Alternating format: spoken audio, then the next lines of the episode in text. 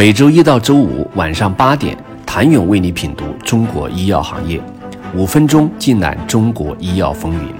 喜马拉雅的听众朋友们，你们好，我是医药经理人、出品人谭勇。需要承认的是，无论是站在东阳光药，还是整个东阳光集团的层面，目前在市场上叫得最响的产品只有可威。可时移世易，医药独大的好日子已一去不返。二零二一年上半年，中国流行性感冒发病数仅为十六点零一万例，这直接导致了可威需求的严重下降，变化被迅速反映在业绩上。二零二一年上半年，东阳光药的营业收入与毛利分别同比下降百分之九十点三零和百分之九十四点二零，归母净利润也由去年同期的六点一八亿下滑到负的。五点零七亿元，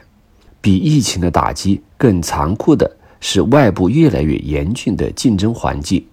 今年第二季度以来，罗氏的马巴罗沙韦片、石药和博瑞制药的奥司他韦仿制药等抗流感药物已陆续获批上市，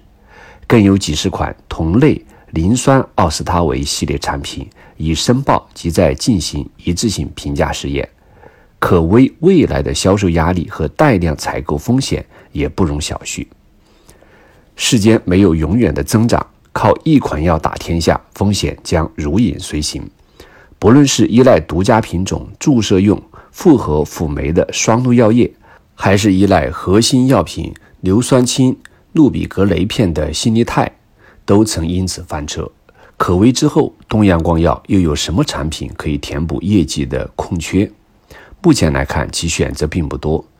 公司的布局现今仍以仿制药为主。虽然其胰岛素系列产品在最近一两年开始陆续获批，磷酸伊米他韦的商业化推广也在推进，但银河国际曾在其研报中直言，这些都不足以构成重大的催化剂。其根据在于，国内胰岛素市场的竞争已十分激烈。东阳光药的第二代和第三代胰岛素在一到两年对收入的贡献将非常有限，不足以驱动其重新估值。而丙肝药的市场规模很小，这也将限制磷酸伊米他韦的价值。至于公司之前从东阳光研处买的三十三款仿制药品种，虽然短期或可通过集采形成放量销售。但依然要受累于集采常态化带来的长期降价压力。可威是仿制药的成功，成功在于适应症，适应症没有了，市场规模就没有了。如何在一药独大时就做好后续的产品线规划，很考验企业的战略眼光，也是行业永久的难题。东阳光药从二零一六年开始被筹划注入东阳光。主要目的是帮后者增厚业绩，但隔行如隔山，铝制品起家的东阳光很难为东阳光药做长远规划。再加上与研发的隔离，导致了东阳光药在这波创新药浪潮中的被动，错失了转型的时机。如今，东阳光药即将投入东阳光盐的怀抱，研发与商业化的路径终于被打通。这个实力位列中国第一梯队的研究院，又会为东阳光药带来哪些新的增长点？想回答这一问题，首先要看看东阳光盐的管线究竟有什么。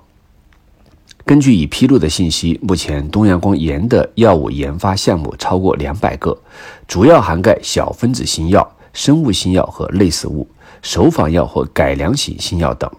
其在研的拥有自主知识产权的一类新药共有五十个，包括八个大分子创新药，其中共有二十三个新药项目进入临床阶段。目前有九个品种正在开展二三期临床，而这些药物主要聚焦在感染、肿瘤和代谢三大领域，多个项目具备 first in class 与 best in class 潜力。根据东阳光盐自己的预计。二零二五年，公司将迎来全面收获期，届时会有十个项目申报生产，七个产品获批上市。而因为东阳光药拥有优先零对价取得东阳光盐国内产品的权利，从进度上看，能最快为东阳光药带来获益可能的，当属目前已进入临床三期的两款创新药莱洛替尼和莫非赛定。其中，莱洛替尼预计2022年到2023年上市，并有望成为全球唯一靶向治疗食管癌的小分子新药；而莫非赛定则是全新的乙肝病毒伊克抑制剂，拥有 first in class 潜力。是同靶点在全球范围内研发进展最快的化合物，也是全球首个临床证实可以明确抑制 S 抗原的小分子化合物。预计将于二零二三年前后上市。公司认为其年销售额可达百亿。有投资人表示，东阳光药目前市值只有不到五十亿港元。其实，包括莱洛替尼在内，东阳光盐大概有五个替尼类的品种在研。而东阳光药不管优先零对价取得哪个品种的国内权益，市值都不该是这个程度。东阳光集团的医药整合战略的确应该尽快开启。